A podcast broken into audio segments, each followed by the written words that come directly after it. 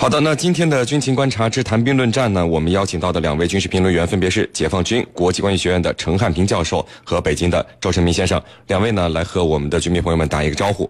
军迷朋友们，大家好，我是陈汉平。大家好，我是周成明。好的，我们来关注到今天的第一条消息。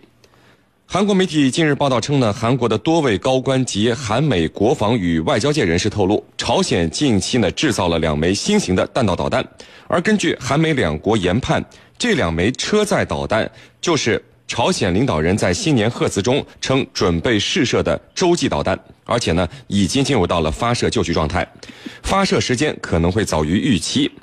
那这边美国总统特朗普刚刚正式就任。那边朝鲜就已经备下了大礼，半岛局势又将会发生什么样的变化呢？我们就一起首先来聊一聊这个话题。呃，陈明啊，这个朝鲜你看整天要搞这个核威慑，那你造出来了武器装备就好好留着呗，干嘛这个导弹你看一造出来就要把它打掉？打完了以后，除了制造紧张的局势以外，他以后还拿什么来威慑别人呢？而且你看他都这么封闭的状态了，韩美两国又是如何得知？这么多具体的情报的呢，都有哪些手段？请你给我们一并分析一下。呃，咱们先说第二个问题。那么，呃，我们知道美国和韩国都有大量的这个侦察手段，嗯，尤其美国有侦察卫星。那么，在这个韩国的军基地也部署了这个 U2S 的这个高空侦察机。那么呢，它还有一些这个电子侦察的手段，那么可以对这个朝军的这个动向进行这个呃持续的这个监视。那么，说实话，这个现在这个呃朝鲜的无论是核武器，还是这个运载火箭或者弹道导弹的这个发射，还是这个其他。的一些这个装备的这个一些进展，那么都会牵动全世界的这个关注。那么目前呢？这个美国和韩国，包括日本，嗯，对这块的投入的侦查力量是非常强的。无论是人力侦查，还是这个技技术侦查，还还是在这个政治上采用一些这个呃金钱收买等等的这些方法，那么都是他们这个获取情报的一个主要的一个途径。这是这是这个情报方面。那么技术方面呢？刚刚你也提到了，那么朝鲜呢现在是啊一造出新的武器，立刻就拿出来给别人看。那么这个呢意图是在对韩国、对美国、对日本进行威慑。那么提高他在谈判中的价码。那么，当我有这个可以威慑到你的武器的时候，那么我就可以在谈判中占据一个相对主动的这么一个呃地位。这个是朝鲜他认为他非常得意的地方。那么，另外一方面，他为什么要打掉呢？因为他现在的这个技术并不完善。我们可以看到，无论他的这个光明星的卫星，还是他其他的相应的一些导弹，那么这些技术发射的成功率并不高。那么，这个武器的这个实际的作战能力并不强，所以它也是需要。一方面拿出来威慑你，一方面在威慑的过程中使用了积累经验，那么来再升级自己、完善自己，那么能够获得最终的一个真正具有这种两两弹结合能力的这么一个弹道导弹，来真正威慑到日本，甚至威慑到美国，这是他真正想干的一个事儿。那么从这次这个展示的这个车载的这个武器来讲，那么总体来讲，这个能力还是相对弱一些。那么更多也是威慑到韩国和日本。那么想要威慑到真正威慑到美国，我觉得还是很有难度的一个事情。是您。好的，那那么程教授，您看这个特朗普正式上台了啊，呃，他对朝鲜的政策预计是不是会非常的强硬、非常的激进？有没有可能他会拿对他挑衅的这个朝鲜下手呢？有没有这个可能？请您给我们预测和分析一下。嗯，呃，我们要预测特朗普未来的朝鲜政策或者半岛政策的话，我们要从几个方面来看。第一呢，就是他的团队里头，特别是他的安全团团队，比如说国防部长，比如说呃国务卿。还有呢，国家安全事务助理，我们注意到这些人物，他是右翼色彩是非常浓的，他们的鹰派色彩啊非常浓，也就是说是一群好战分子，而且呢里头有几个人，一个是呃国防部长，一个是呃情报总监，一个是安全事务助理，这三个人都是从军队里出来的，也就是说他们都有军队的背景。那么这样一看，我觉得未来是是比较强硬的，这是第一，第二。特朗普这个人，我们看他没有任何从政的经验，他不是一个建制派出身，那么他是一个经济总统，凡事要讲究成本。比如说，他说我在韩国的驻军，那么你韩国要掏钱啊，我不可能老给你掏钱。那么从这里来看，我们就可以判断出，既然你是一个经济总统，凡是要考虑成本的，那么很有可能他要一劳永逸的来解决朝鲜问题。那么怎么叫一劳永逸的呢？解决完了以后，他就用不着啊老是出那么多钱来对付朝鲜了。这个一劳永逸，当然要取决于朝鲜下一步的姿态，它到底是个什么样的姿态？它是不断的挑衅呢，还是见好就收，还是观望一段时间，也很重要。那么第三个，我们要注意到，就是事实上，在奥巴马政府时期，那么已经派出了专门的斩首部队来进行演练，而且呢，和韩国的这个一拍即合，双方在进行联手进行演练。也就是说，他们已经做好了行动上的准备，一旦有需要或者一旦最高层一声令下，那么这种斩首行动很有可能会付诸实施。所以未来，我认为。特朗普的朝鲜政策有可能会比较强硬，当然，他这样的一个做法，他还可以杀鸡给猴看。我们通常讲打狗要看主人，他这样的做法其实也是做给我们看的啊。既然这样的话，我把朝鲜问题啊狠狠地整治他一下，那么让你中国呢很难受，让你中国呢这个觉得啊打狗看主人，我根本就不看你的眼色。所以这里头这种可能性都是存在的。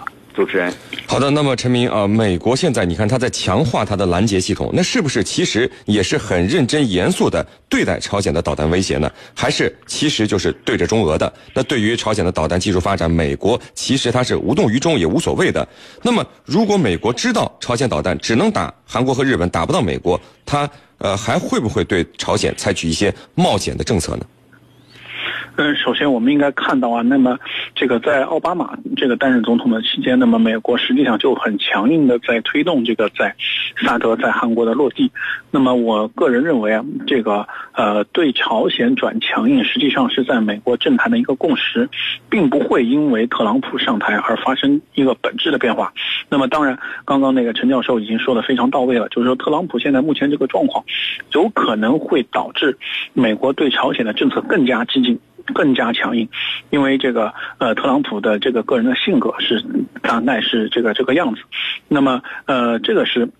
呃，需要值得关注的一个。那么，呃，从目前来讲，这个萨德在韩这个韩国的部署，一方面会强化美韩的军事同盟，另外一方面也会强化这个这个美国对日本、对韩国和对其他的这个亚洲国家的一些这个控制，尤其是它有军事同盟关系的这么一个控制。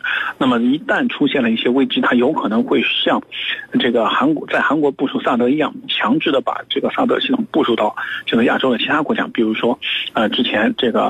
呃，美国这个 CSBA 的这个这这个主席这个克里宾涅维奇就已经提到了，要在菲律宾部署萨德，那么会要在日本本土部署萨德，甚至会在台湾部署萨德。那么这个都是在美国这个国内的一些人都在那儿说的这个事情。那么这个事情很明显是要针对中国来的，那么对俄罗斯也会形成很大的牵制，因为俄罗斯现在重心基本在欧洲方向，那么在远东地区给这个俄罗斯制造事端，那么也是牵扯俄罗斯这个战略方向的一个重要的举策。举措，所以说从这几个方面来讲，那么呃，我相信未来在这个朝核问题会成为中美新一轮的一个关注的一个焦点。那么未来这个。呃，这个朝鲜会会怎么出牌，怎么动向，那么可很有可能会影响到，呃，在中美整个大局中的一一一些这个细微的变化。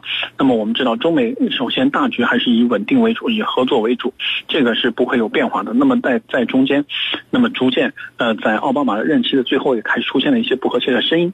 那么这个是和这个呃这个现在美国这个军队高层的一些人士上呃有一定关系。那么最终深入下去，我觉得还是在他的这。个美国的政界应该还有这样的一个声音是要遏制中国，那么最后呃会现在特朗普上来之后，那么还要看特朗普在这个问题上怎么去应对。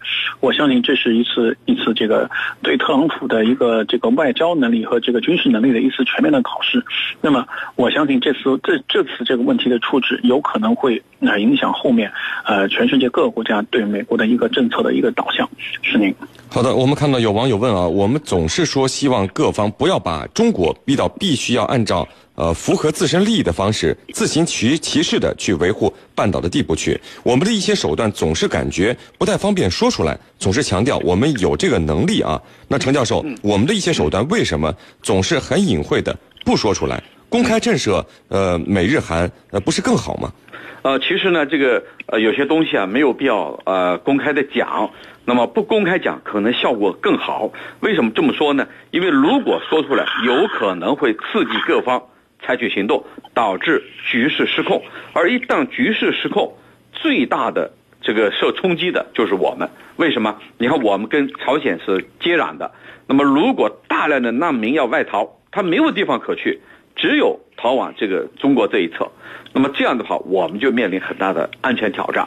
同时呢，朝鲜还有那么多带枪的兵士兵，这些士兵一旦涌入到我们境内，那么必然会给我们的安全带来非常大的挑战。所以呢，我们不希望提前把我们的计划给说出去。